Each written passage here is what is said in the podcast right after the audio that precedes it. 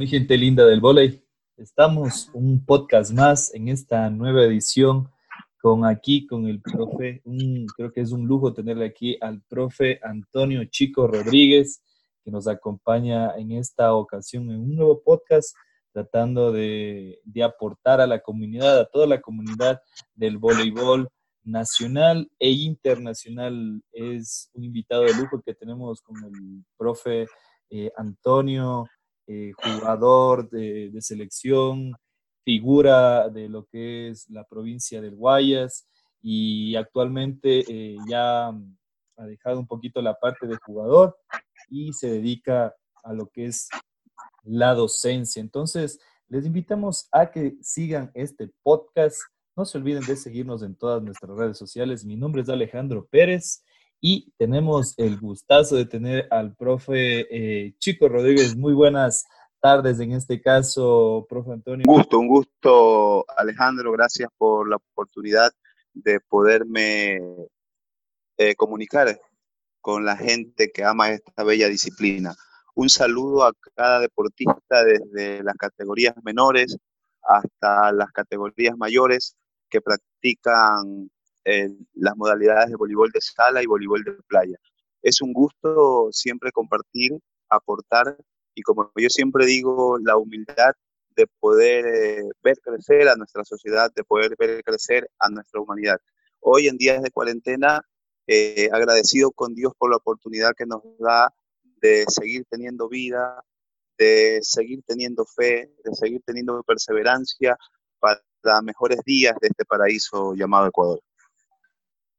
Y bueno, no se olviden que estamos en vivo aquí con el profe Antonio Chico Rodríguez, una figura histórica del deporte ecuatoriano, eh, jugador en varios países y, bueno, jugador varios países de voleibol, que es nuestra pasión, por eso nosotros eh, le sacamos un poquito ahí de su tiempo para que, para que nos ayude. Bueno, estamos prácticamente todos enclaustrados en nuestros hogares pero es por, un, por el bien común para que salga, salga, salgamos de esta situación tan complicada que es el tema del coronavirus, del COVID-19. Bueno, profe, ¿y usted cómo, cómo, cómo le ha afectado este o cómo ha recibido esta cuarentena? en familia, en casa. Bueno, estábamos hablando un poquito fuera de, fuera de micrófono, que nos dijo que, estaba recién operado. Cuéntenos cómo, cómo la ha tomado eh, eh, en esta época, profe Antonio?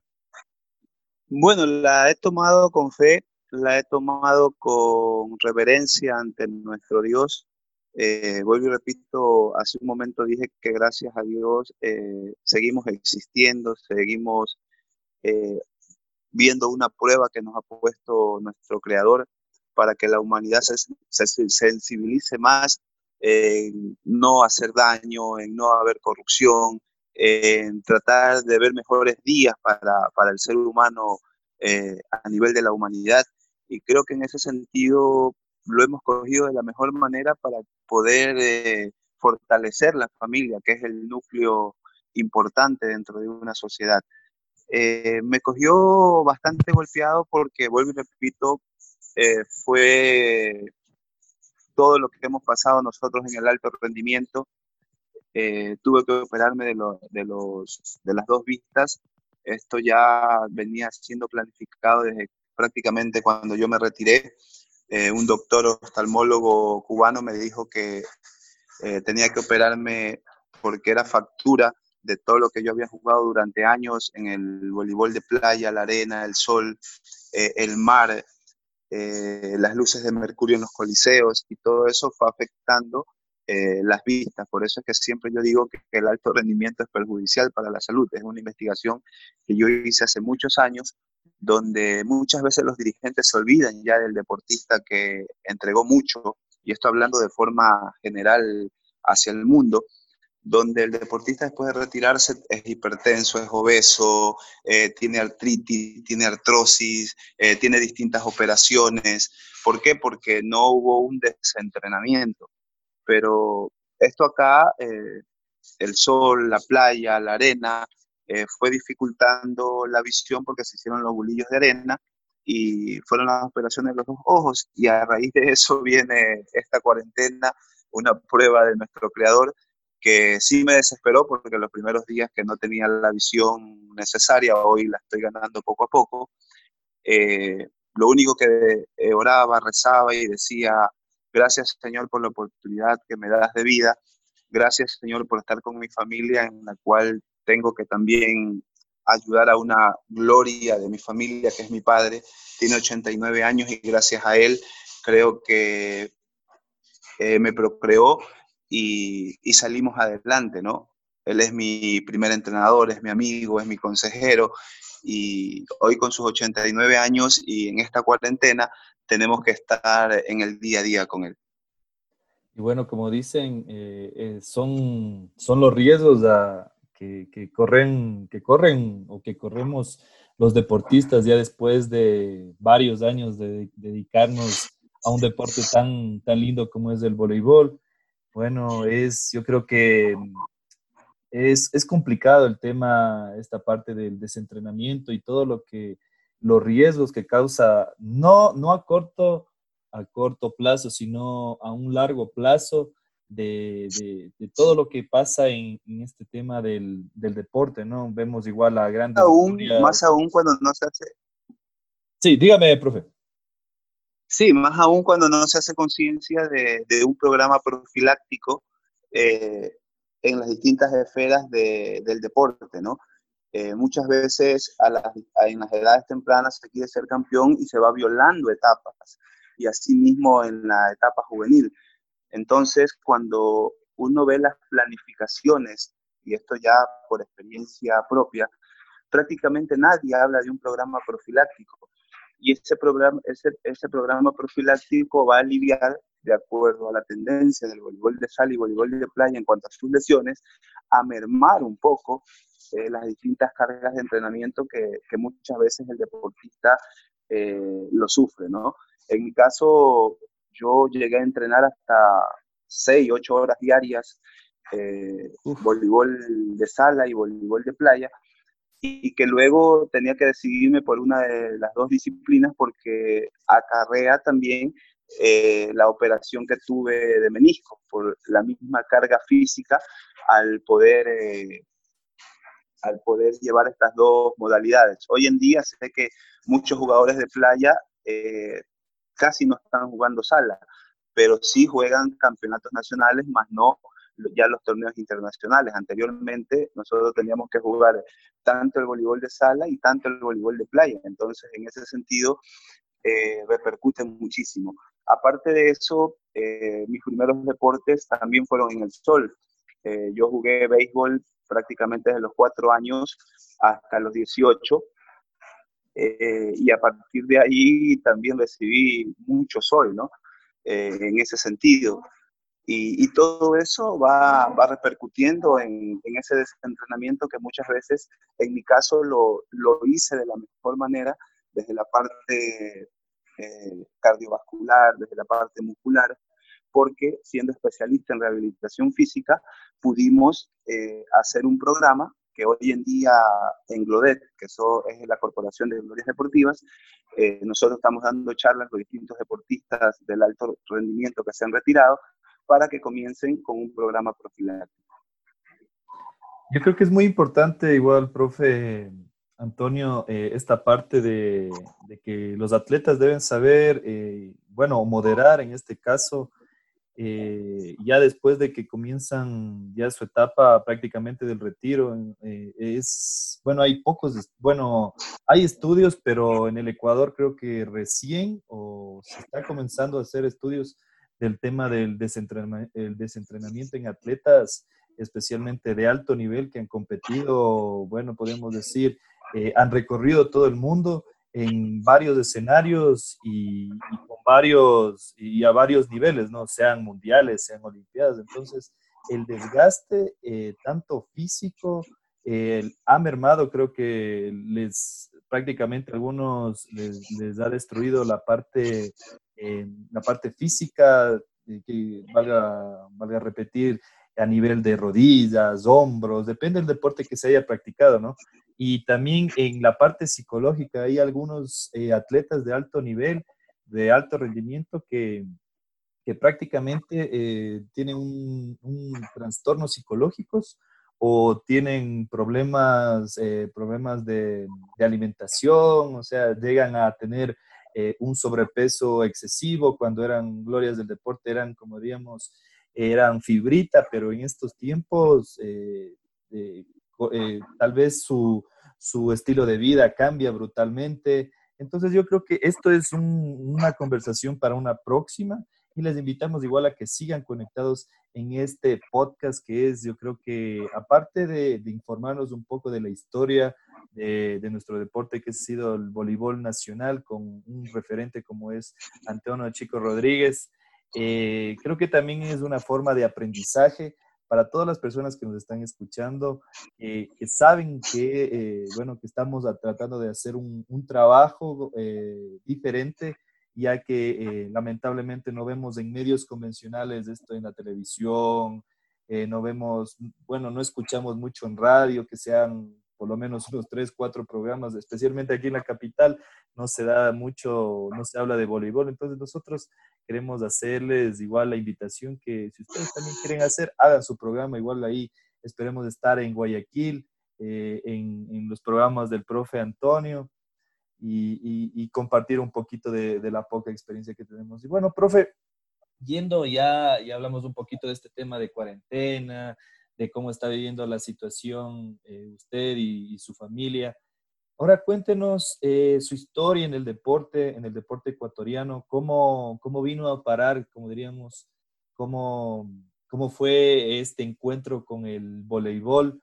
Eh, las personas que no conocen la historia, y las que conocen un poquito de, del perfil del profe Antonio Chico Rodríguez. Cuéntenos, profe, le escuchamos. Gracias, gracias Alejandro. Eh, bueno, eh, yo siempre digo que yo me, me inicié en el deporte el vientre de mi madre, ¿no? Eh, al procrear mi madre y mi padre a este ser humano, a este servidor de la humanidad, eh, prácticamente un 13 de junio de 1970 eh, nací acá en la ciudad de Guayaquil. Y a partir de ahí creo que eh, toda esa sangre de mi padre, que es de nacionalidad panameña, beisbolista profesional, fue contratado acá al Ecuador, lo nacionalizaron ecuatoriano, le dio dos títulos suramericanos al Ecuador y fui creciendo con ese deporte. A los cuatro años lo comencé ya a practicar de lleno eh, mi primer entrenador fue mi padre. Eh, cosas de la vida, eh, mi padre entrenador, profesor, mi madre profesora de primaria, donde ella por sus estudios, por ser profesora, por ser maestra, dejó el baloncesto porque no tenía ese apoyo y fue como se fue convergiendo esta iniciativa de llevar de la mano el deporte y el estudio. Yo siempre he dicho que y he erradicado cuando he escuchado que dicen que el deportista es el vago, el deportista es el dejado, que la universidad es el cementerio del deportista. y es una gran mentira, eh, porque son mitos que, que, existen, porque el deportista es el más inteligente, el deportista es el que tiene que tener eh, los valores intrínsecos en poder perseverar, en poder avanzar. Y creo que todo eso me lo dio eh, mis padres, ¿no? El cual a los 4, 5, 6, 7, 8 años eh, estaba en el béisbol. Luego a los 8 años eh, mi padre con esa mentalidad de otro país decía de que no tenía que estar de lleno en un deporte. Fui a la natación, pasé por el judo, pasé por el ajedrez, pasé por el fútbol y así sucesivamente seguía practicando el béisbol, ¿no? Pero prácticamente me estaba multilateralmente eh, trabajando en las distintas capacidades condicionales y coordinativas, que hoy lo entiendo a la perfección. A esa edad, prácticamente lo que yo hacía es divertirme y jugar. Eh, luego de eso, prácticamente a los 12 años que yo ya termino mi etapa primaria, donde pasé por muchos deportes, eh, a los 12 años entro a un colegio emblemático del Ecuador y de la ciudad de Guayaquil, como es el Colegio Nacional Vicente Rocafuerte. Y es ahí donde prácticamente eh, comienzo a dejar casi la mayoría de disciplinas, me dedico de lleno al, béisbol y me cogen como seleccionado de atletismo, ¿sí? Para hacer salto largo, hacer vallas y hacer jabalina. Pero por estar en béisbol, yo no entrenaba al 100% eh, lo que era vallas ni salto largo, sino que solo por el movimiento de brazo del béisbol, yo ya tenía más o menos noción del lanzamiento de la jabalina. De los 12 a los 18 años, eh, fuimos campeones intercolegiales, fuimos preseleccionados de atletismo de Guayas y no llegamos a la selección porque yo ya estaba en los distintos clubes que jugaba béisbol, a nivel ya infantil, después a nivel juvenil, y a los 15 años, eh, jugando un torneo interno, yo no sabía qué era el voleibol, prácticamente conocía qué era el ecuaboli porque la mayoría lo jugaba en la calle, lo jugaban en los juegos internos de, la secundaria y no sabía qué era el voleibol. A los 15 años, eh, en mi paralelo, eh, sacan el equipo de fútbol, sacan el equipo de básquet, sacan el equipo de atletismo, sacan el equipo de, voleibol, de ecuaboli, y jugando en los juegos internos, eh, prácticamente me ve quien me formó en el voleibol, el licenciado Patricio Sandoval, y me llama y me dice, quiero que entrenes voleibol. Y le digo, profe, no puedo porque yo soy seleccionado de béisbol. Y, aparte de eso, eh, estoy en la selección de, de, atletismo. Entonces me dice, voy a hablar con el director de deporte, tú tienes condiciones y quiero que vengas a entrenar. Le digo, va a ser difícil, profe, porque, voy y le repito, prácticamente salgo de estudiar y tengo que ir a entrenar béisbol, tengo que ir a entrenar atletismo me dice, no, yo hago la citación y, y que vengas con, tu, con tus padres. Grosso error, cuando fui con mi papá, eh, mi papá le había regalado a él cuando él prácticamente tenía 10, 11 años, una pelota de béisbol autografiada y dice, ¿usted es Chico Rodríguez? Le dice, sí, soy Chico Rodríguez y soy el papá eh, de Antonio que usted me ha mandado a ver. Entonces ahí él le dice, mire, yo quiero que, que su hijo entrene voleibol. Entonces mi papá, que había sido mi primer entrenador, quien seguía siendo mi consejero en el béisbol, quien tenía objetivos de que yo llegue a jugar profesionalmente béisbol, porque así como lo hizo en el voleibol, pienso que también lo hubiera hecho en el béisbol, eh, tomó una decisión en la cual dos días a la semana vaya a entrenar al colegio voleibol y que los demás días entrene atletismo y, y béisbol, ¿no? Entonces, en ese sentido, eh, creo que a raíz de los 15, 20 días, me llamaron a la preselección de Guayas, donde ya el entrenador, el entrenador chino Wang Shenhua, quien me pulió de la mejor manera en el voleibol. Y ya ahí vino una cosa eh, bastante significativa, como yo siempre digo, porque en el voleibol prácticamente uno está en contacto al 100% dentro de la cancha. En el béisbol, eh, cuando yo, yo eh, jugaba tres posiciones, ¿no? Centerfield, eh, pitcher y primera base. Cuando jugaba primera base y centerfield no había ningún problema, pero cuando lanzaba, prácticamente yo ya no podía jugar 72, 78 horas, porque así lo decía el reglamento, para poder cuidar mi brazo. Entonces, en ese sentido, eh, me fue adquiriendo mucho más el voleibol con toda la preparación que se hizo. Fui el primer jugador que saqué saltando acá en el país, eh, lo que es el saque brasileño, donde el chino Wang Chenhua, después del entrenamiento, me hacía hacer 100, 150 saques y fuimos perfeccionando. En ese tiempo tocaba la net eh, el balón y era falta, entonces perfeccioné mucho el saque y luego cuando ya se cambió el reglamento en que pegaba la net, para mí fue más fácil y mucho más confianza en, en poder sacar, ¿no? Entonces, así se fue dando las cosas, como me fui alejando del béisbol.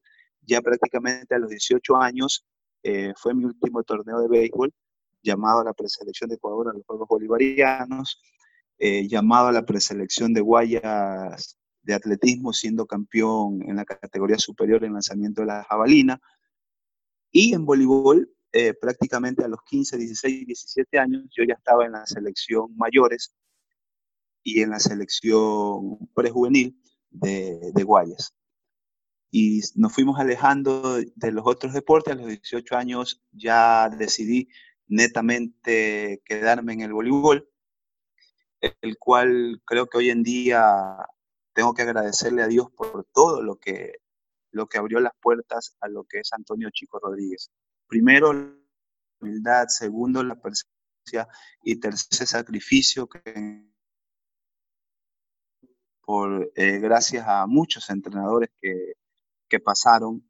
Eh, luego vino Liu Chaunao, eh, después quien a los 15 años prácticamente y una semana, un mes y medio de haber eh, estado entrenando voleibol, fueron a captar a talentos deportivos y captaron a muchos jugadores de el Vicente Rocafuerte, el San José Lasalle, de la Academia Naval Almirante Illingworth, del Cristóbal Colón, del Espíritu Santo, y a partir de ahí, eh, prácticamente fuimos haciendo las tres disciplinas, ¿no?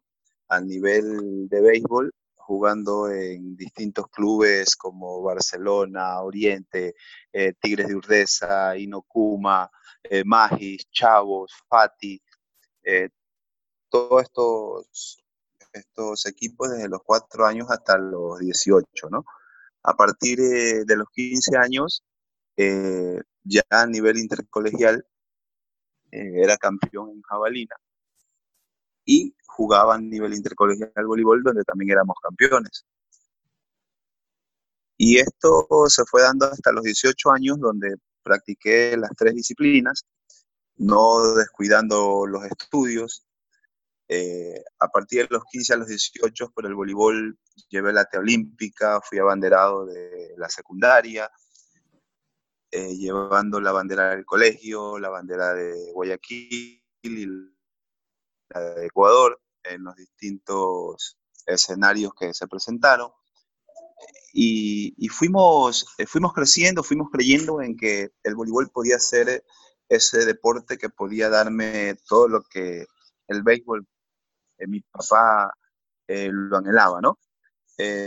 luego de Wang Chenhua vino Liu Chaunao, que fue entrenador también de, la selección de Guayas, ya a nivel juvenil y mayores, eh, tenía una, hegemonía por años eh, a nivel nacional, donde no sabíamos qué era perder eh, eh, campeonatos nacionales, porque prácticamente era un equipo de lujo, estaba Simón Mejía, mi persona, Johnny Molina, Boris García, Gerardo Vázquez, y un sinnúmero, Tito Ramos, Jimmy Franco, eh, José Borges, y un sinnúmero de jugadores que desde la parte técnica, desde la parte física, eh, dábamos todo de sí en la cancha. Imagínense que como entrenador chino que teníamos y que nos dé el privilegio que hagamos nosotros, creamos, que, creemos jugadas en la cancha, ya era un plus totalmente diferente. Entonces, prácticamente el que jugaba de cuatro pasaba a jugar de tres, el de tres pasaba a jugar de dos, si no servías. Y, hicimos homogéneo eh, ese equipo que pasó a ser uno de los mejores de la historia acá en el país. Eh, luego de eso... Y profe, disculpe que le interrumpamos. Em, y, y, a qué se debió, bueno, en esa época, eh, para que la gente conozca, ¿Cómo, por qué eh, había tantos entrenadores? Bueno, en este caso, en Guayas, eh, no sé si nos puede comentar, eh, ¿por qué tenían entrenadores asiáticos? Y, tal vez ese fue el punto o uno de los puntos para que Guayas comience a, a, despuntar a nivel nacional. recordarles igual que la llegada aquí en el Ecuador de entrenadores extranjeros no, es, no es de desconocimiento eh, han llegado muchos entrenadores muy buenos. Entonces, cuéntenos un poquito esto, esto de los entrenadores asiáticos. ¿Cambió tal vez la perspectiva de entrenamiento del voleibol guayaquileño eh, en ese entonces y del voleibol nacional? ¿Le dio un giro en esos tiempos a este deporte, profe? Bueno, ahora que nosotros vamos a analizar eh, mucho estructuralmente todo lo que vivimos en el voleibol, podemos decir que sí, ¿no? Eh, en esa época China era una potencia a nivel mundial. Eh, tenía el ejemplo de, Perú, que tenía entrenadores, eh, Van Mompar, que fue entrenador de la selección femenina de, de, Perú y los cuales lo llevó a la Olimpiada.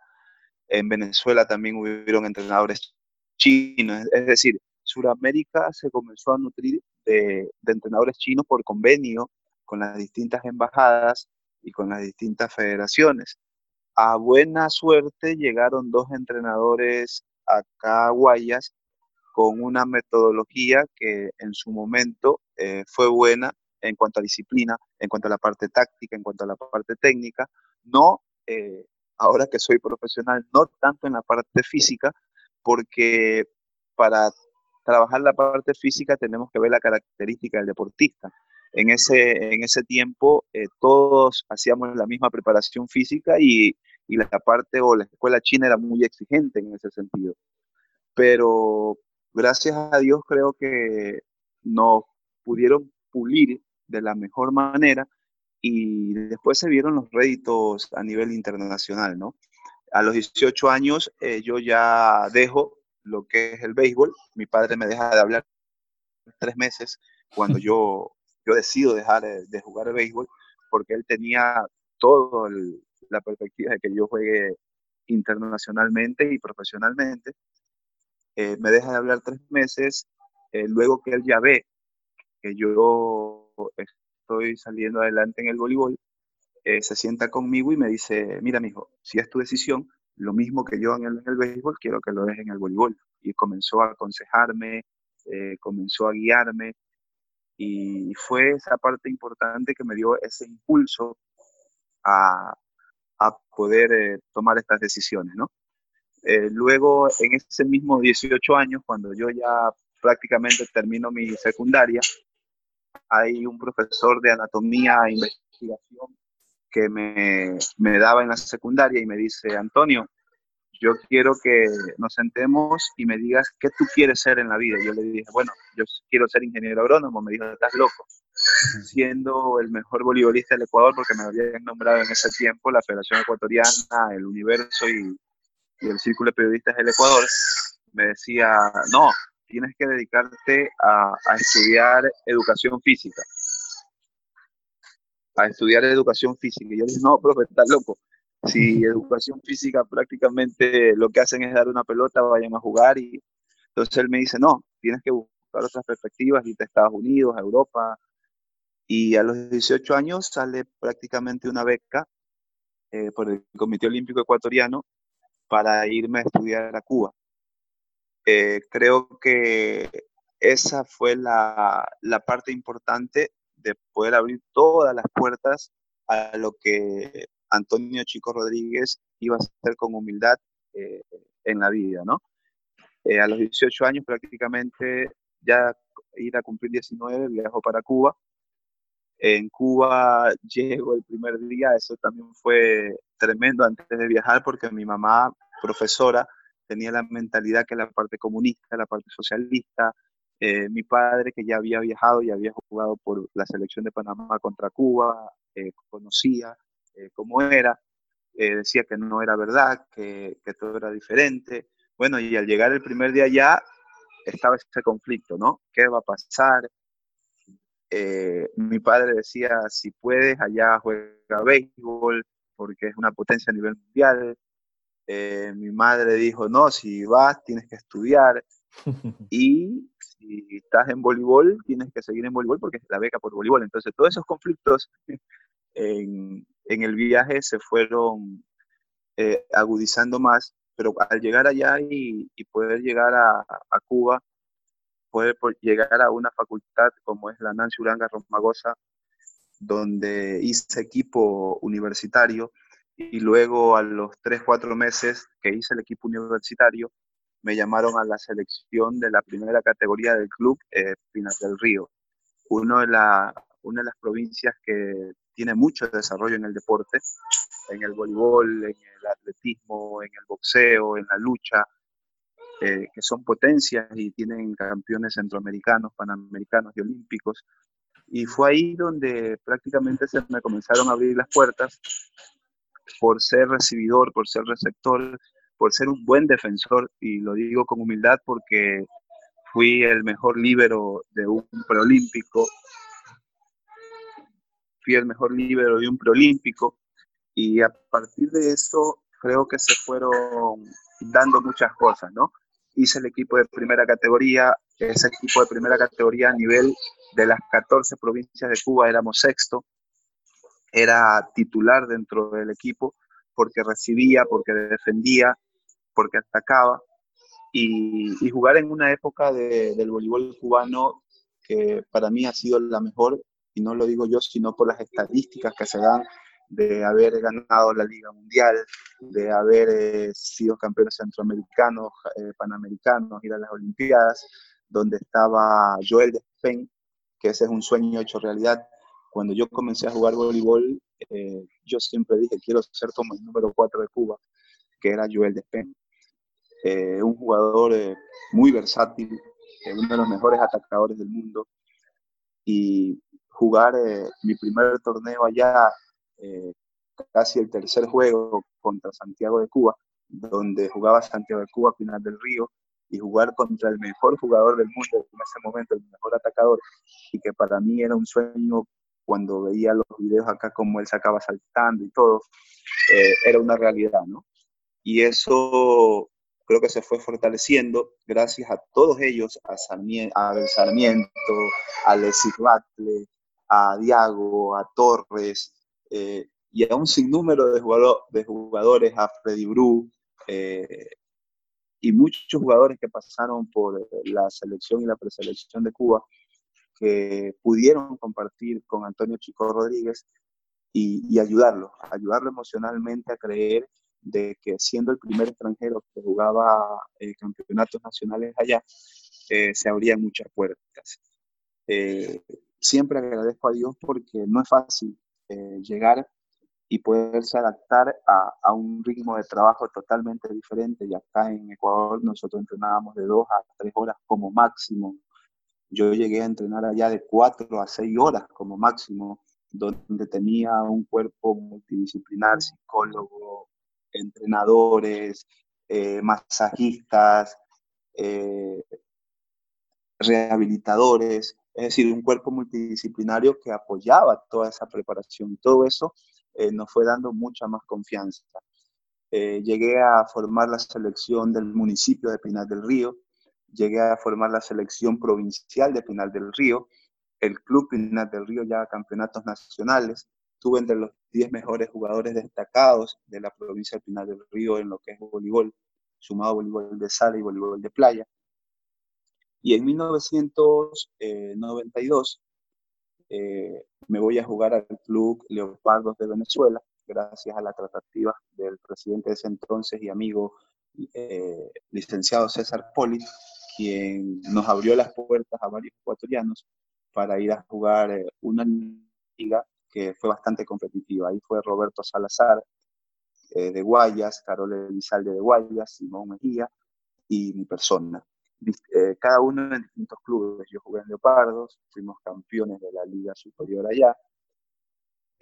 luego de ahí pasé a jugar a Argentina, a Sociedad Sirio-Libanesa, gracias a las tratativas del licenciado César Poli y de un gran amigo mutuo que tú lo conociste y me alegró mucho eh, que me mande saludos. Siempre estoy en contacto con él porque uno tiene que ser agradecido por todo lo que a uno le brindan cuando está en el extranjero, ¿no? Eduardo Bellman fue mi entrenador eh, en Argentina, jugué la liga ya, eh, quedamos vicecampeones de, la liga, pasamos a formar parte de la liga superior y luego de ahí eh, regresé, regresé a Cuba en el 93-94, donde prácticamente comienzo a jugar ya voleibol de playa. Yo jugaba voleibol de playa desde el 89 acá en Ecuador con Johnny Molina, fuimos campeones nacionales.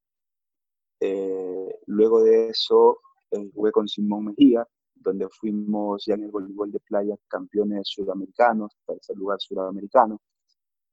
En Ecuador con Simón, y eso es una anécdota que, que pasa, ¿no? No nos dejaban jugar juntos porque decía que después ganaba. Y hasta que un día decidimos, no, si queremos representar al país, tenemos que comenzar a jugar juntos. Y creo que fue una dupla que se enfrentó a las mejores de Sudamérica, a las mejores del mundo brasileñas, donde jugábamos con Argentina, que Argentina era tercero o cuarto a nivel del circuito mundial, con Brasil, que eran primero, segundo, terceros a nivel del circuito mundial. Y, y, todo eso nos fue dando la fortaleza de llevar estas dos modalidades, ¿no? sala y playa. Luego eh, me mandaban a ver a la selección de Ecuador, a la selección de Guayas, y hay una anécdota que en el 94 o 95 no me dejaron jugar un campeonato nacional porque decían que yo ya estaba en la preselección de Cuba de voleibol de playa y que yo ya era cubano. Entonces llegué a Quito, fue en Quito el torneo, no me dejaron jugar, tuve que estar en las gradas. Son anécdotas que, que a uno le, le sucede. ¿no? Y así voy a contar algunas anécdotas que nos han sucedido y que han servido como, como experiencia de vida. Eh, llego a Quito, eh, prácticamente no me dejaron jugar porque habían dicho que yo ya era cubano, que estaba en la selección. Había quedado eh, tercer lugar nacional allá con Reinaldo Romero. Hoy él se encuentra en Bélgica, un gran jugador, un gran defensor, un gran bloqueador. Y que defendimos al Club Pinar del Río y fuimos terceros en voleibol de playa. Luego, al año siguiente, jugué con Orami Fuentes, el campeonato nacional allá, quedamos campeones dos años consecutivos, ganándole a Ciudad Habana eh, la final. Y todo eso eh, nos dio la fortaleza para seguir entrenando y ya dedicarnos de lleno a lo, dedicarnos de lleno a lo que es el voleibol de playa. Prácticamente no entrenaba yo ya voleibol de sala, netamente iba a jugar las los campeonatos universitarios en Cuba entrenando solo playa y me mandaban a llamar una semana antes para que eh, entrene eh, voleibol de sala para poder ir eh, con la universidad y con la primera categoría de Pinar del Río. en, este, en esta época que usted estaba, bueno, disculpe que le interrumpa, estaba eh, complementando el voleibol de sala y el voleibol de arena.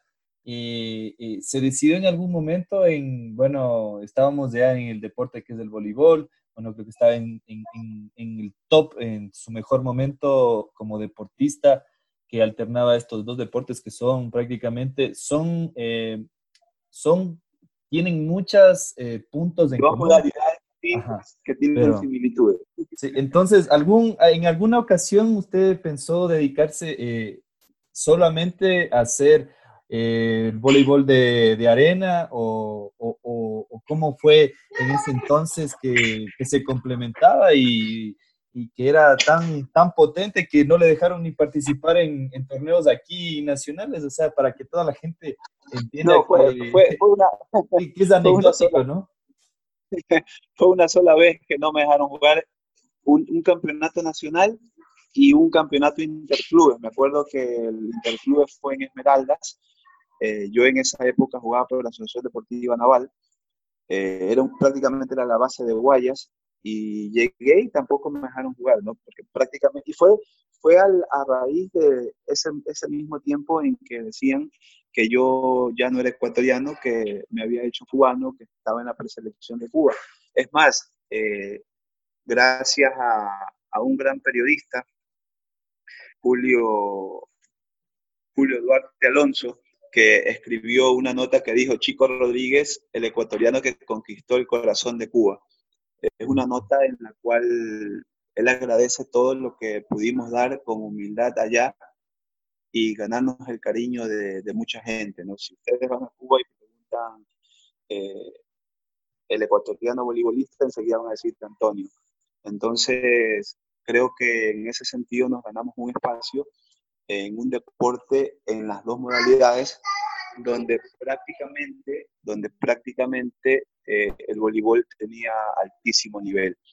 Y, y, llevando de la par el estudio, ¿no? Yo estaba en el curso de atleta que es un curso netamente para seleccionados de, eh, provinciales y nacionales en Cuba, donde teníamos clases solo miércoles y sábados, eh, a full, ¿no? De 7 de la mañana a 5 de la tarde.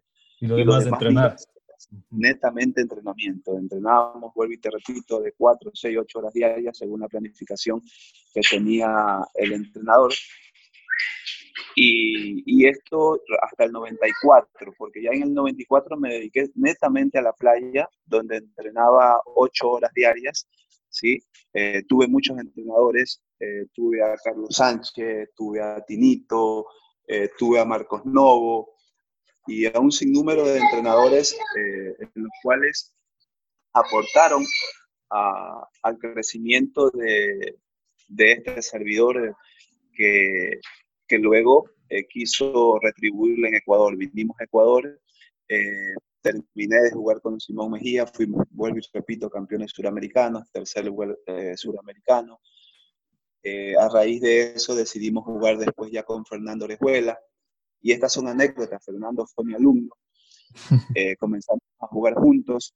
Fuimos campeones nacionales por muchos años.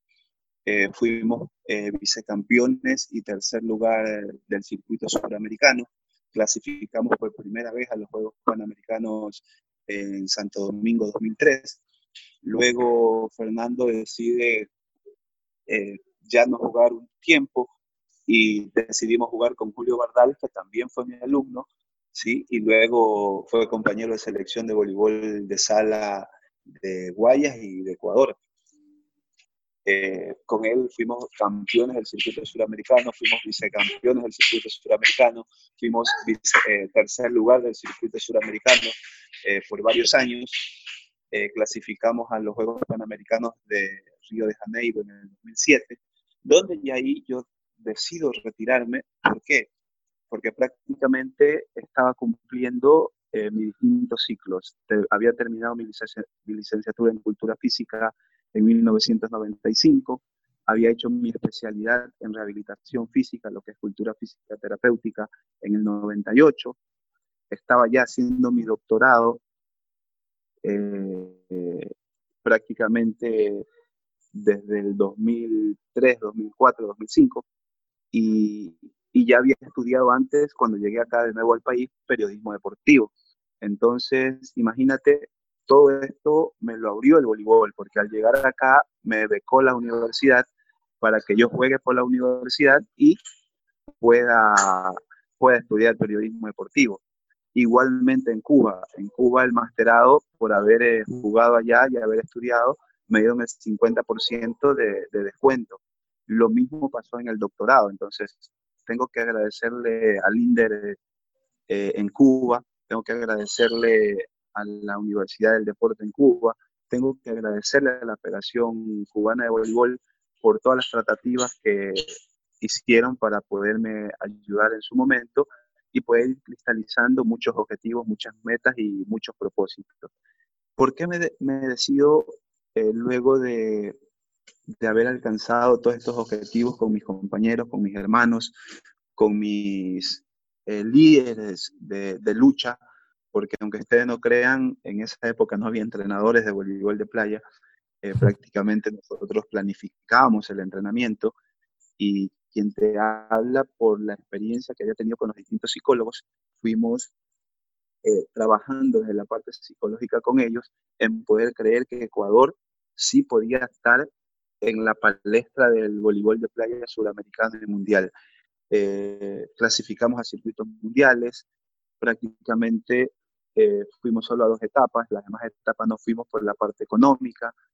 Siempre digo que gracias al voleibol de playa hoy hay un rubro mayor que recibe el voleibol ecuatoriano, pero que todo esto nos ha servido de vida para poder creer y regresar al país, porque tuvimos muchas oportunidades de trabajo en otros lados. Eh, tengo compañeros como Chamber, que fue compañero mío de la selección cubana de voleibol.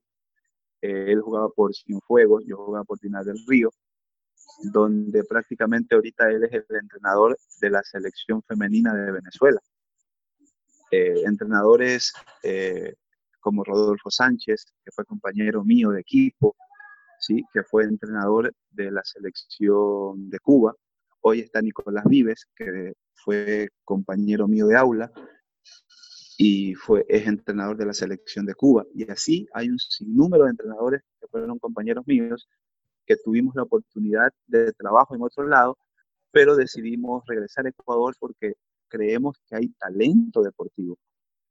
Creemos que, que aquí hay mucho material para trabajar, pero hay que cambiar esa estructura del sistema nacional deportivo para comenzar a creer de que sí existe el talento. En su momento, eh, hablando con el presidente de la federación, que fue mi formador, se hizo un proyecto que se llamó Chiqui Volley, donde tuvimos 31 mil niños a nivel eh, de todo el país. De ahí salió Joselo, de ahí salió eh, Yesil, de ahí salió eh, muchos jugadores eh, que tenían 12, 13, 14 años.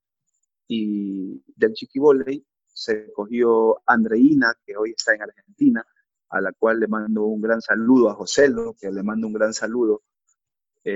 y siempre estoy conversando con él por animarlo a que siga eh, integralmente formándose, ¿no?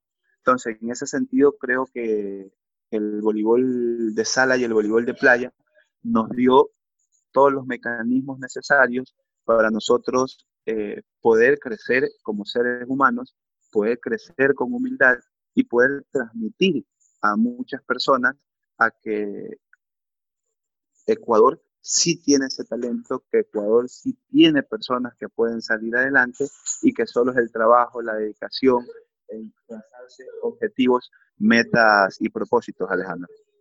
Bueno, profe, créame que estoy yo prácticamente anonadado de, lo, de tanta información y, y agradecido porque estoy aquí con una gloria del deporte ecuatoriano.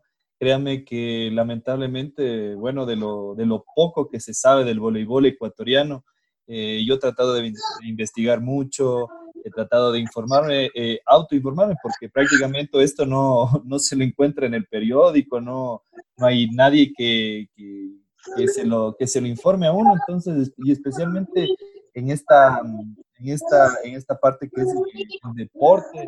Entonces, yo creo que ha sido ha sido esencial que, que, usted y muchas personas más que han estado involucradas en el deporte eh, nos apoyen, apoyándonos en esta parte, dándonos entrevistas, porque yo creo que es todo, todo lo que ha vivido el Ecuador, ha vivido el país, eh, ha vivido usted en carne propia, creo que es fundamental para que toda la gente eh, se entere y, y, se informe de lo que fueron las glorias del deporte en este caso Antonio Chico Rodríguez. Igual invitarles a todas las personas que están escuchando y están tan sorprendidos como nosotros, eh, cómo ha sido la historia de aquí del profe Antonio Chico Rodríguez, un, un personaje a nivel, eh, a nivel de, de, todo el Ecuador, conocido en varios países, igual como dijo, tuvimos la oportunidad de, de que Eduardo Belman, el profesor Eduardo Belman, eh, que, le mandamos de ahí le mandamos el saludo, no, no, no, no escrito, sino personalmente fue la grabación que le hizo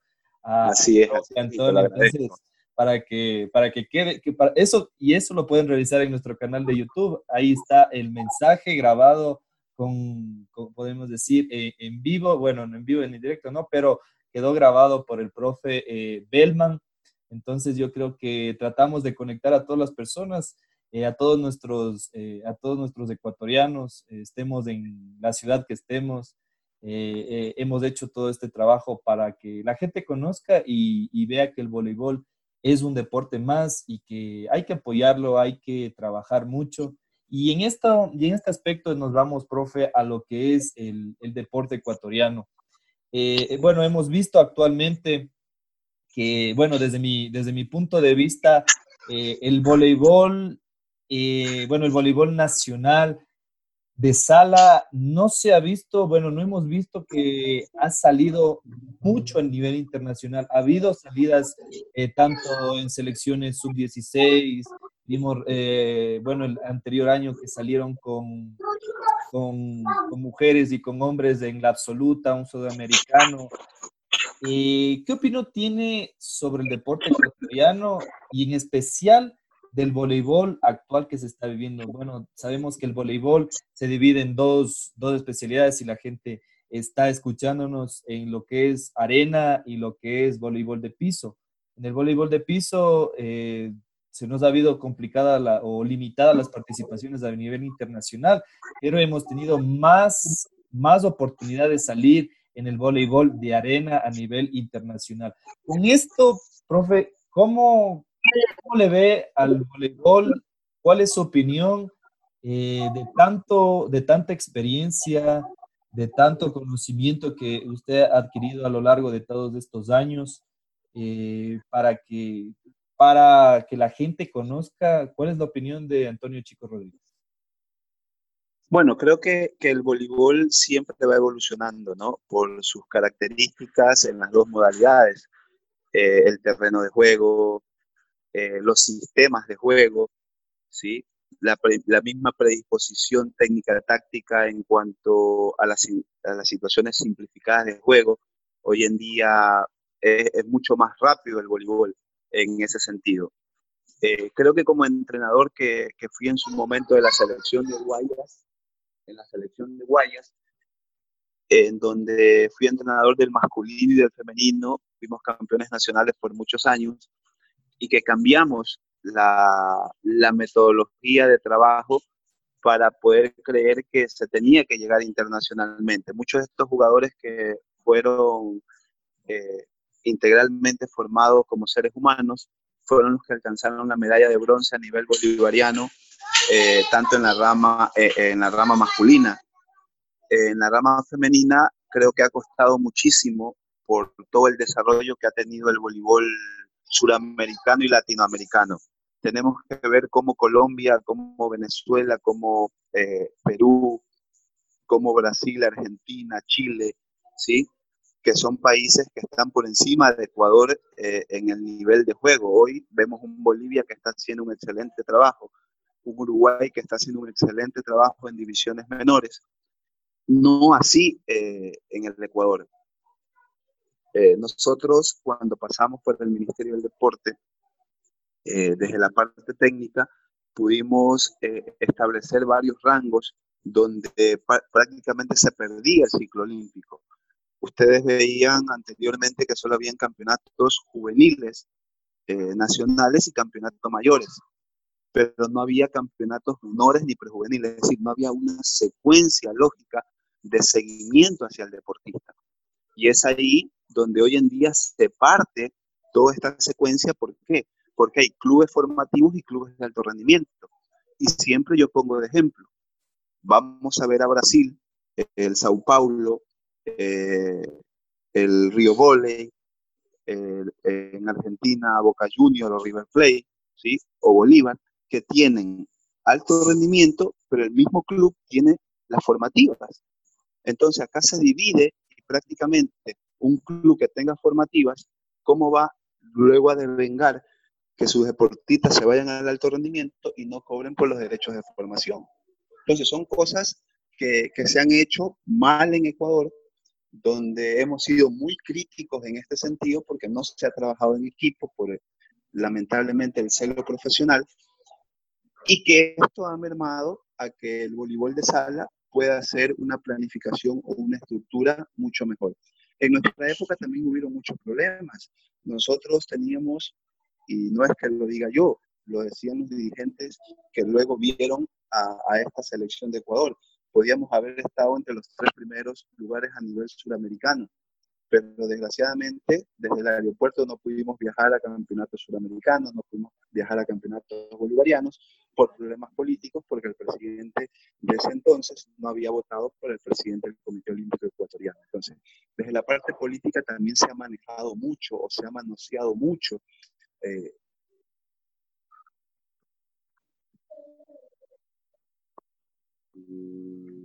¿Nos escucha, profe?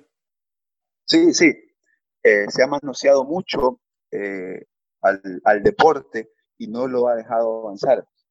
No hay mucha estructura en cuanto a las distintas edades eh, de poder trabajar de la mejor manera para poder escoger a ese talento deportivo y trabajarlo a largo plazo.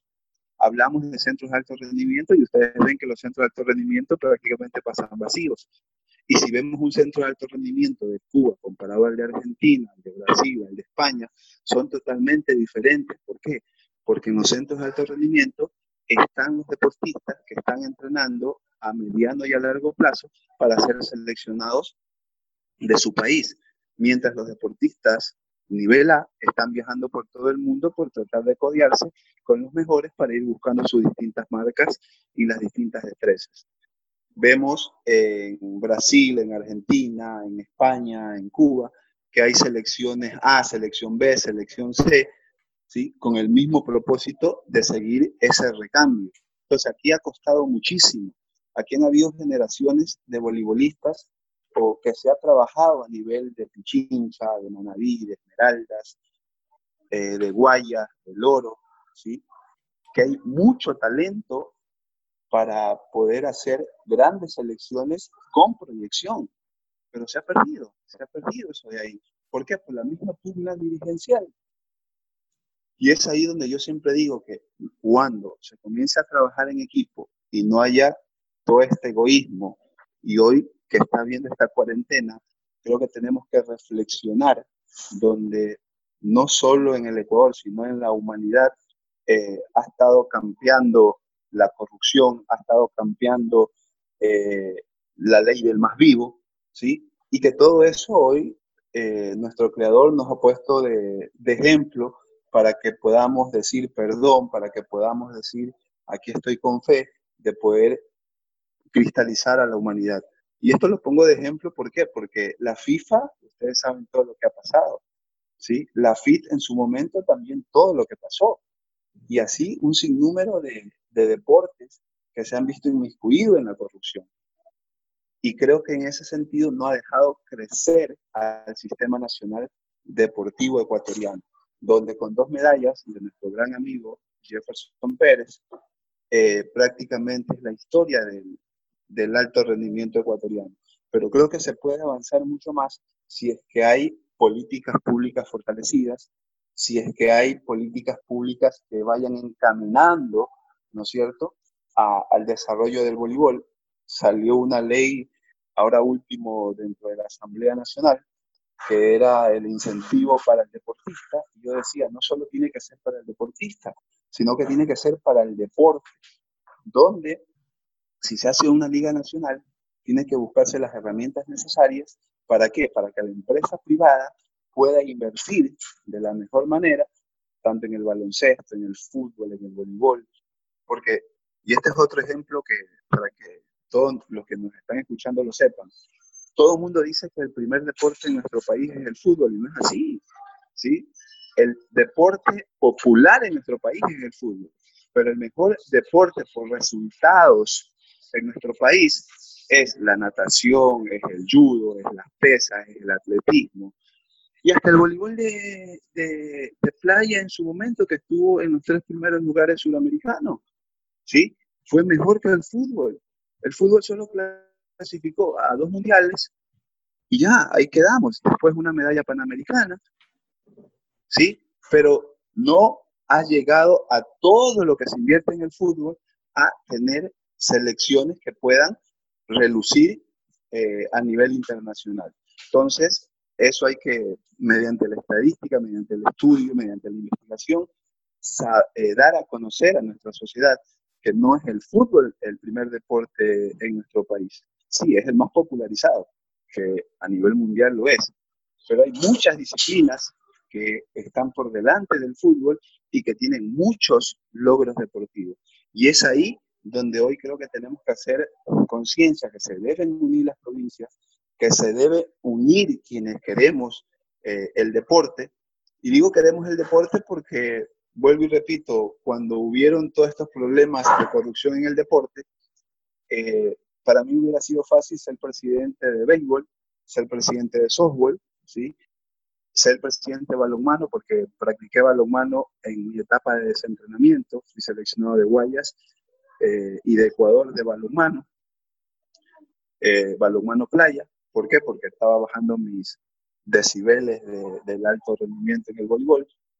Y todo eso eh, hubiera sido fácil para mí decir, sí, voy a cualquiera de estos deportes y voy a ser el presidente. Pues el objetivo no es ese, el objetivo es hacer una estructura, hacer una planificación, ver un diagnóstico de la realidad de lo que está pasando ¿sí? Hoy un ejemplo fehaciente de todo lo que se hace en cuanto a estructura hacia largo plazo lo tiene Chile. Está haciendo un excelente trabajo tanto en voleibol de sala como voleibol de playa. Y es ahí donde nosotros reflexionamos. El voleibol de playa, eh, nosotros prácticamente estábamos eh, después de, de Argentina, eh, Brasil, seguía Ecuador. O si no, Ecuador, Brasil, Argentina. Y nos peleábamos en el día a día.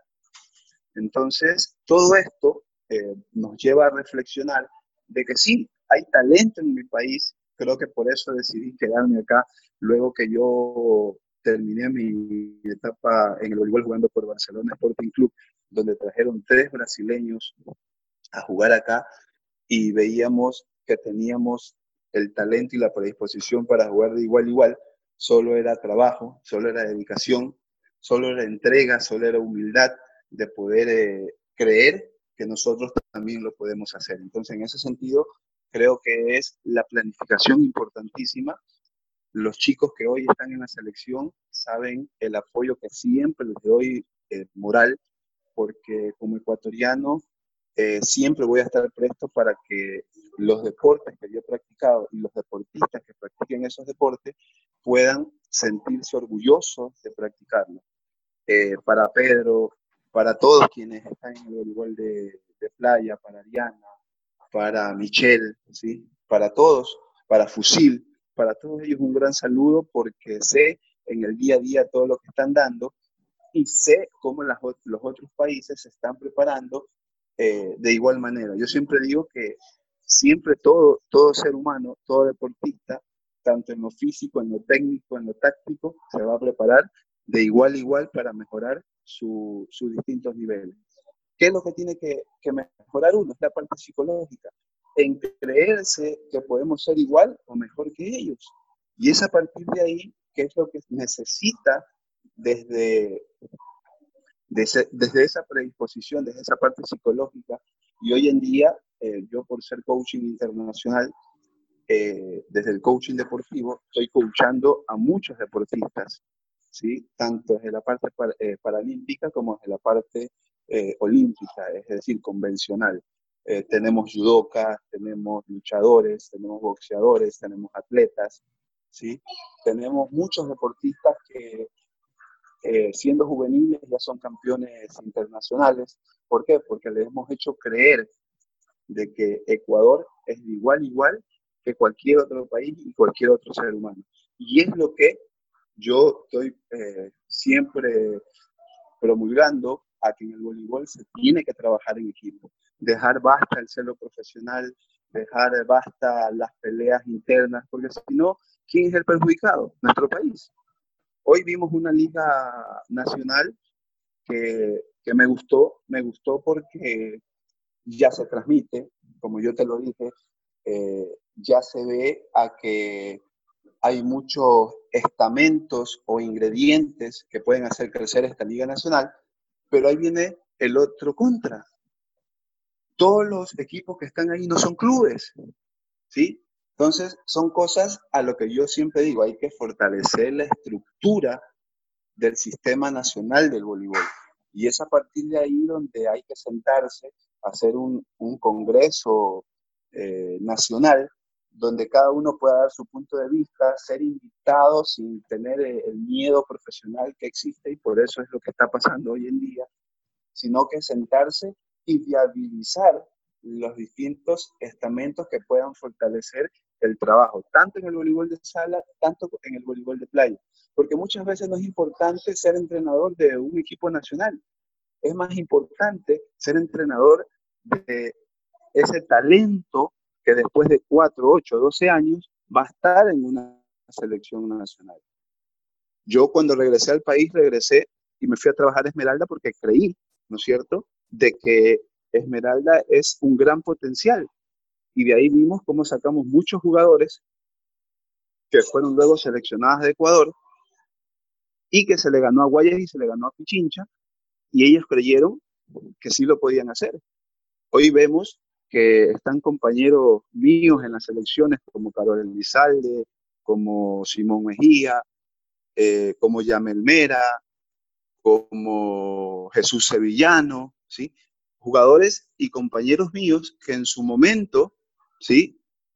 Dieron todo por sus provincias, dieron todo por el Ecuador y que hoy están formando grandes jugadores. Ah, esos jugadores tienen que escogerse, entrenar con una proyección internacional como lo están haciendo muchos países. Hoy Perú volvió a la hegemonía del voleibol femenino, donde lo había perdido. ¿Por qué? Porque perdió toda esa estructura del sistema del voleibol peruano. Entonces nosotros tenemos que buscar una estructura del sistema del voleibol ecuatoriano. Hay mucha historia, muy rica. Eh, hay una historia, y creo que tú la sabes, Alejandro, porque eres un gran investigador de, nuestro deporte, donde la primera vez que fue una selección de voleibol de Ecuador a un torneo que fue a Argentina, solo fueron seis jugadores. Y cuando se dieron cuenta no tendían manca, porque ellos pensaban que era como en el Ecuaboli, eh, tres en cancha y tres en, en, la banca. Y son experiencias que, que suceden en ese sentido. Y entonces, y así hay muchas anécdotas, muchas anécdotas en las cuales eh, creo que si nos unimos se puede hacer un excelente trabajo. El voleibol de playa hoy está muy elevado el nivel. Chile, Brasil, Argentina, Colombia, Venezuela han hecho un excelente trabajo, ¿sí? Y en ese sentido creo que, que Ecuador en su momento lo hizo, donde hubieron grandes jugadores, grandes exponentes que sudaron la camiseta y jugaron de igual a igual con los mejores jugadores eh, del mundo. Esto, eh, tratando de resumirte de la mejor manera, hay muchas anécdotas. Eh, una anécdota mía cuando jugaba en Argentina, había un diputado, Antonio Rodríguez, eh, era de la izquierda democrática, apellido Vince, era Antonio Rodríguez Vince, sí. Y yo soy Antonio Rodríguez Vargas. Y yo tenía que viajar de Jujuy para Buenos Aires a jugar. ¿Cuál sorpresa que Llegando al aeropuerto, eh, llego a migración, presento mi pasaporte, presento mi carnet, eh, el DI en Argentina, y me dicen, che, tú tienes que esperar porque prácticamente no puedes viajar porque hay una similitud en los apellidos. ¿Qué pasa? Que en el pasaporte te ponen Antonio Rodríguez B. Y en el pasaporte del diputado también estaba Antonio Rodríguez B. Imagínate, Antonio Rodríguez Vince, que después los conocía ya porque él estaba pasando migración para entrar a Argentina y yo estaba eh, prácticamente haciendo escala en Buenos Aires para poder ir a jugar. Y nos conocimos, el blanco, yo negro, ¿sí? Y prácticamente pasé media hora que no me dejaban salir porque había la similitud en apellidos y en la inicial que era la B. Él era Vincent y yo era Vargas. Son anécdotas que pasan, ¿no? Y así hay un sinnúmero de anécdotas con cada uno de mis compañeros, con Julio, con Fernando, con Simón, ¿sí? que son mis hermanos eh, de lucha por muchos años, eh, en los cuales hay anécdotas de cada viaje en el cual pudimos entregar todo lo mejor que pudimos entregarle a este amarillo, azul y rojo. Y como yo siempre digo, eh, sin armas, solo con una bandera de paz, con una bandera blanca, decir que este país es un paraíso. Somos embajadores de, paz, somos embajadores del deporte y creo que siempre tenemos que llevar una misión eh, a cada uno de los países donde vamos a jugar. Sí, profe, yo creo que efectivamente nosotros tenemos mucho que dar aquí en el país. El deporte, bueno, mm, estamos todavía creo que trabajando mucho en procesos, tanto en el voleibol de, de, arena más, sobre todo que en el voleibol de piso. Tal vez eh, hay muchas limitantes en este caso. Igual recordando un poquito ahí, eh, con, cuando el profe ahí estábamos nosotros, prácticamente nosotros transmitimos una liga nacional. Eh, desde nuestra propia Así iniciativa. te felicito, te felicito. sí, por eso, como dicen, recordar es volver a vivir y uno, y uno recuerda que, que pasamos nueve horas, diez horas eh, transmitiendo todos los partidos de toda la, de toda la liga, porque yo, eh, yo particularmente eh, considero que todos los jugadores, todos los partidos son buenos, todos tienen su, deben tener su espacio en lo que es, en este caso, lo que fue nuestro canal de YouTube.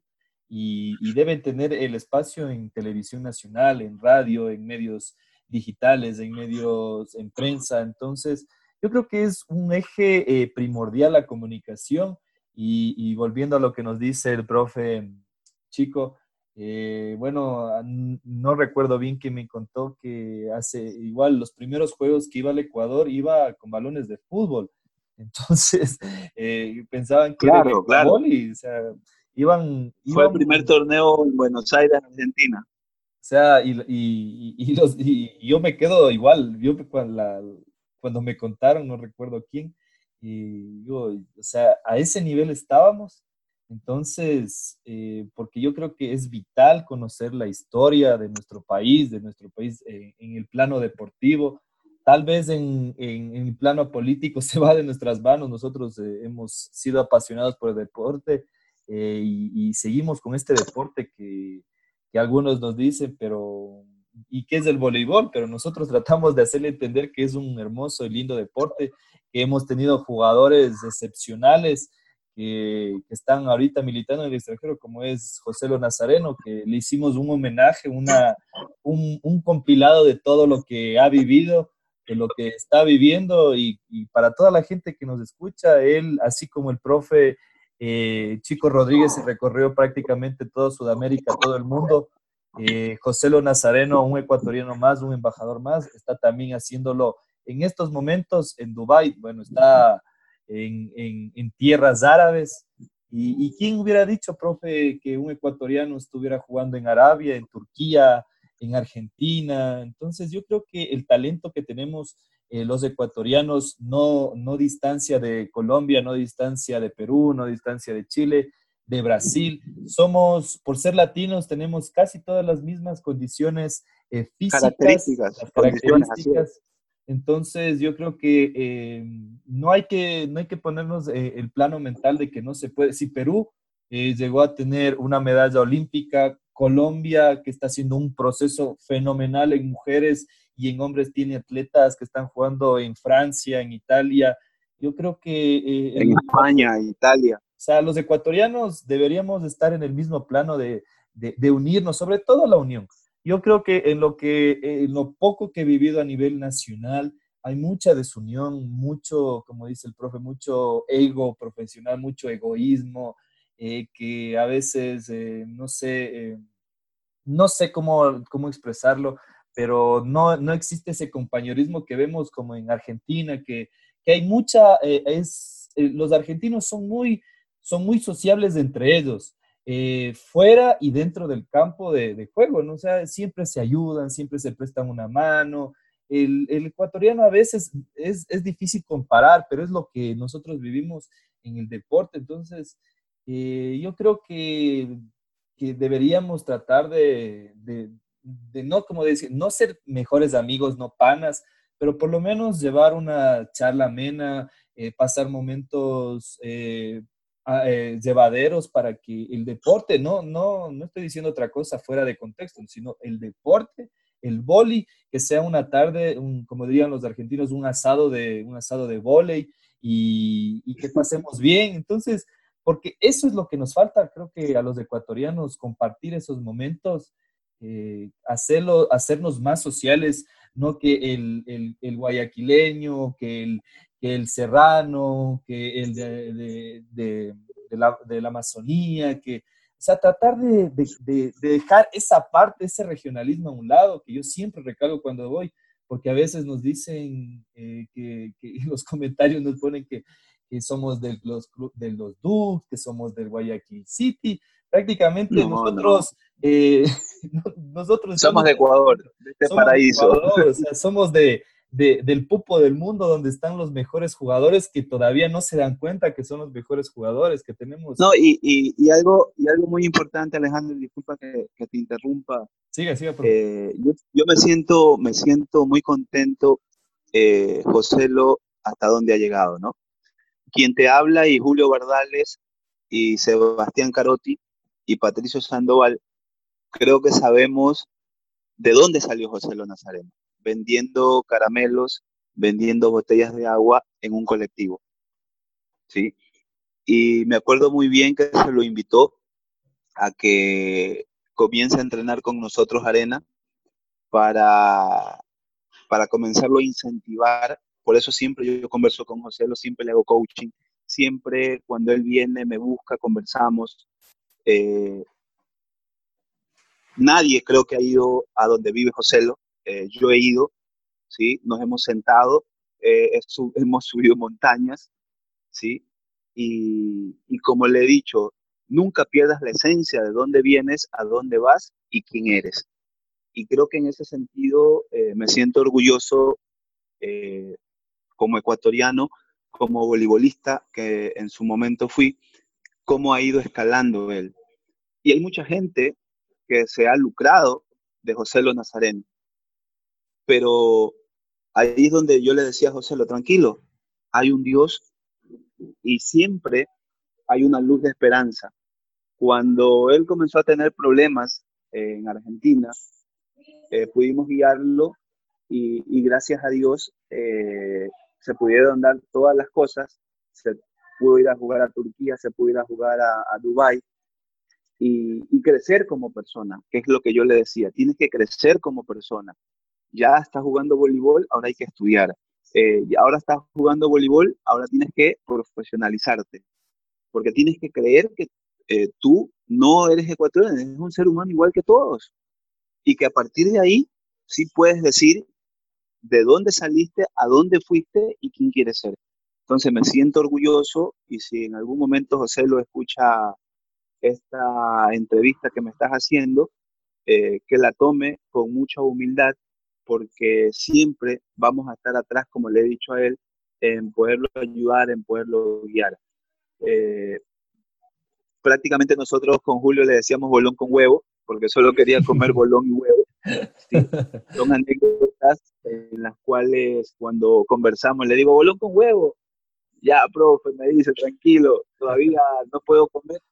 No puedo comer eh, eh, siempre eso por acá, pero me recuerdo las anécdotas que vivimos. Y, son cosas no significativas que, que a uno eh, le parte el corazón porque vimos de dónde nació, vimos de dónde vino y hoy, con todo lo que ha hecho en el voleibol, con todo lo que eh, pudo brindarle el voleibol, eh, ha cumplido muchos objetivos, ¿no? Igual creo que hay muchos jugadores que, tienen talento para salir eh, del país. yo en su momento, por problemas dirigenciales, también es otra anécdota, no pude jugar en Brasil y no pude jugar en Dominicana, porque en el tiempo que yo estaba estudiando en Cuba, eh, habían dos dirigencias. Eh, me acuerdo bien que había, era, una, era de apellido Berni, ¿sí? donde prácticamente no la reconocía la Federación Internacional, pero sí la reconocía el Comité Olímpico acá en Ecuador. Entonces prácticamente si firmaban el, el pase internacional no me dejaban jugar eh, en un club de Río que iba a jugar y en el Club José Martí que iba a jugar en Dominicana. Y son anécdotas que, que le duelen eh, al deportista porque es una impotencia de ver cómo la dirigencia no le importa, ¿sí? Y que son los causales de ellos desde la parte política para eh, poder manejar. Y, y, eso me duele muchísimo porque esto ha pasado mucho eh, en el deporte ecuatoriano. Ah, si tú no me haces caso, si tú no haces esto, no estás en la selección. Si yo te mando a llamar y no haces esto, eh, no viajas. Entonces, primero está la parte de la potestad superior y no está ese talento que se le tiene que ver al deportista. Y así se han dañado en muchos deportes me acuerdo que en mi época una selección femenina de baloncesto no viajó a un torneo porque el dirigente votó en contra del, del presidente del Comité Olímpico Ecuatoriano. Y así hay un sinnúmero de, de, anécdotas. Entonces, en ese sentido, yo creo que hay, hay que, con todo esto que está pasando, con esta cuarentena, con esta epidemia, es pedir a nuestro Creador que haya fe, que haya valores intrínsecos en cada ser humano para velar por el bien de la humanidad y por esta sociedad. Yo siempre digo que por haber viajado eh, humildemente a varios lados, nos hemos dado cuenta que vivimos en un paraíso. Por eso siempre yo he dicho que este paraíso llamado Ecuador eh, prácticamente es, es, un ejemplo que se le está dando a la humanidad en poder creer que podemos salir adelante siempre y cuando nos unamos, siempre y cuando nos arrodillemos y pedamos perdón por todo lo que hemos hecho, por el ego, por el orgullo y, y ver mejores días para este paraíso. Yo creo que igual es una etapa de reflexión para todas las personas, igual eh, a todos los deportistas que en, estos, en este tiempo ya estamos ya casi cerrando esta entrevista, ya nos fuimos más de una hora y media, pero con mucho gusto aquí con el profe, es un...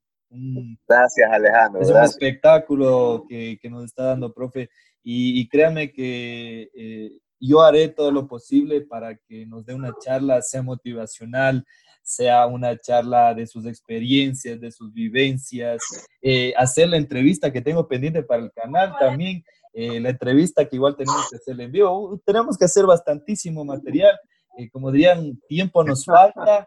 Pero siempre estamos prestos, siempre estamos Yo creo que igual es una etapa de reflexión esto que estamos viviendo, esta cuarentena. Eh, tratar de, de, ver lo mejor para el país. En este caso, nosotros estamos trabajando para nuestro país, que es Ecuador en el aspecto deportivo, en el voleibol, tratar de que crezca, eh, que crezca sanamente, sin, sin, hacer daño a nadie, haciendo nuestro trabajo.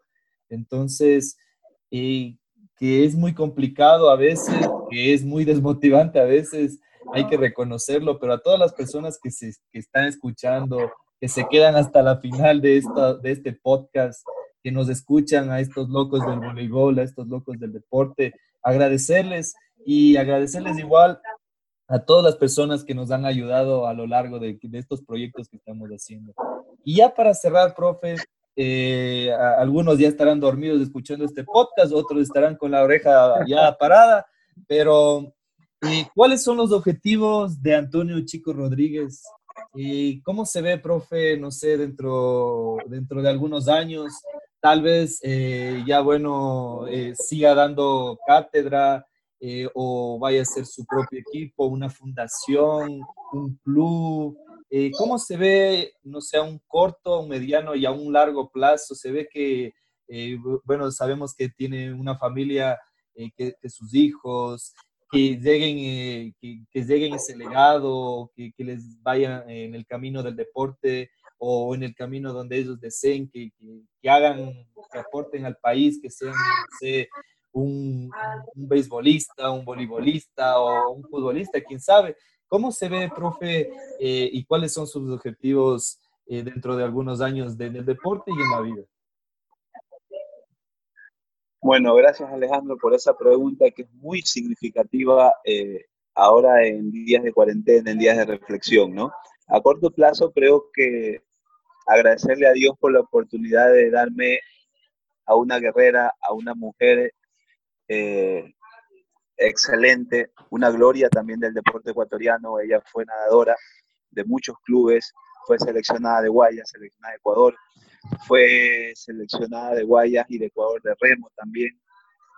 Y, creo que esta guerrera que, que se une a mí a corto plazo y, buscamos objetivos, hoy debemos agradecerle a Dios por estos tres niños que nos dio, las gemelas, Thais, Saraí y Josué Antonio, que también con todo lo que hemos vivido nosotros en el deporte a corto plazo, eh, haciendo ejercicio aquí en casa, eh, tratando de trabajar en familia, tratar de, dialogar todo lo que, se puede hacer a corto plazo.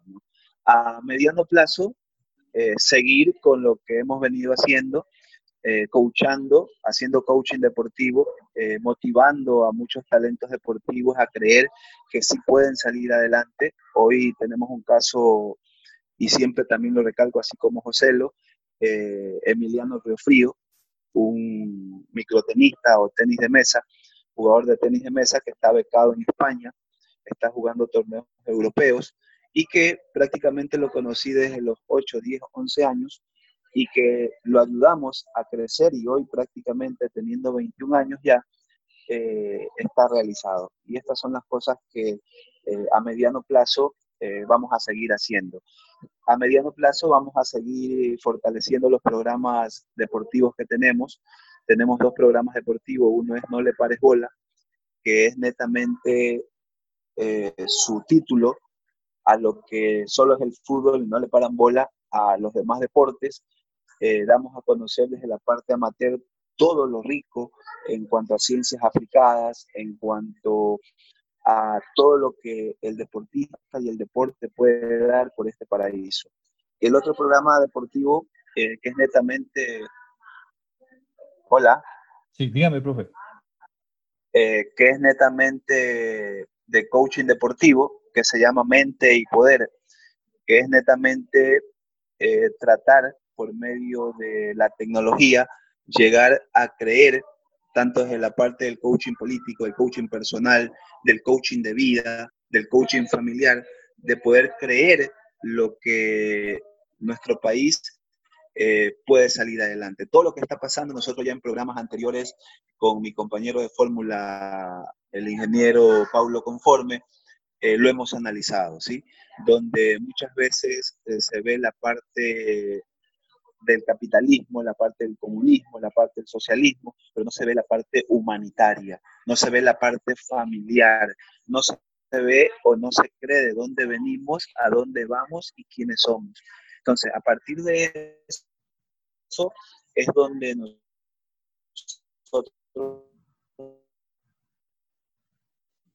¿Aló? Fortalecer como seres humanos para poder aportar a la humanidad. Y creo que desde este programa de creer biopsico sociocultural que es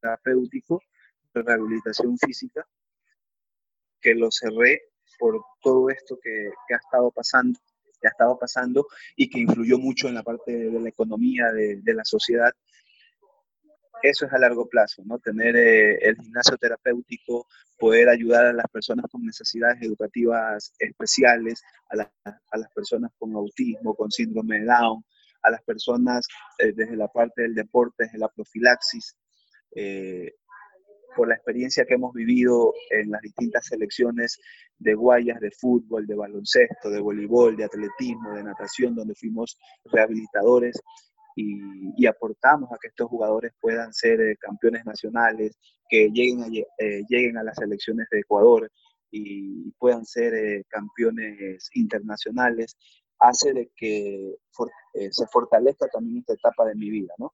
En ese sentido. A largo plazo, seguir en la cátedra universitaria, formando seres humanos integrales, donde vean que la mejor profesión del mundo es tratar de mejorar calidad y estilo de vida en la humanidad. Miren que no digo la sociedad solo de Ecuador, sino de la humanidad, porque siempre nosotros tenemos que formar para el mundo. Entonces, en ese sentido, creo que eh, le doy gracias a Dios por la oportunidad de seguir viviendo, de seguir soñando, de que podemos entregar mucho a este país, muchísimo, siempre y cuando nos unamos por el bien eh, de este país. Eh, quiero mandarle un saludo a una persona que creyó en su momento eh, en mi persona, a Marcos Espinosa, eh, allá en el oriente ecuatoriano, porque cuando yo le dije que íbamos a hacer eh, los primeros juegos de voleibol de playa a nivel nacional, estando yo en el ministerio, y le dije, esto va a ser mi aporte para que el voleibol de playa crezca. Y creo que desde esa época que se hizo ese primer torneo, todavía hay Juegos Nacionales de Playa y que han salido muchos talentos. Entonces, estos son los, los objetivos, estas son las metas, estos son los propósitos que uno tiene que perseguir desde el, desde el diagnóstico, desde la planificación y de la ejecución hacia mejores días de este paraíso. Muchísimas gracias, profe. Yo creo que eh, toda la gente que nos escuchó, que se quedó hasta el final, desde el inicio, eh, fue un espectáculo, un, como yo diría, un profesor de voleibol que, que tuvimos en este tiempo. Eh, eh, me quedo sin palabras, anonadado. yo no he tenido la posibilidad ni la oportunidad de, de, conocerlo en persona, pero como dirían, ya se ha de dar el caso, ya se ha de dar la oportunidad. Entonces, muchísimas gracias, profe, por todo su tiempo, por los, ahí las pequeñas fallitas que teníamos ahí pero gracias a la tecnología, gracias a las redes sociales, hemos hecho esto posible para que ustedes disfruten de las vivencias, del sentimiento que es eh, este deporte. Agradecerles a todos por quedarse hasta el final de este podcast. No se olviden de seguirnos en todas nuestras redes sociales. También pueden ahí darse un saltito en nuestro canal de YouTube, donde tenemos muchas, muchas entrevistas más, tips, tutoriales, en fin, tenemos figuras del deporte, así que les invitamos a que vayan y suscriban. Mi nombre es Alejandro Pérez. Eh, profe, no sé si tiene que dar algún mensaje a la, a la comunidad del voleibol, al, al país, a la humanidad. Eh, el micrófono es suyo y conmigo será hasta una próxima oportunidad. Gracias Alejandro, gracias por la oportunidad. Eh, como yo siempre digo, lo que hace crecer al ser humano, lo que hace crecer a nuestro país, no es como está hecho, sino el esfuerzo que cada uno de los seres humanos hagamos por salir adelante sin hacer daño, sin tratar de dañar a nadie, sino buscando objetivos, propósitos y metas sólidas.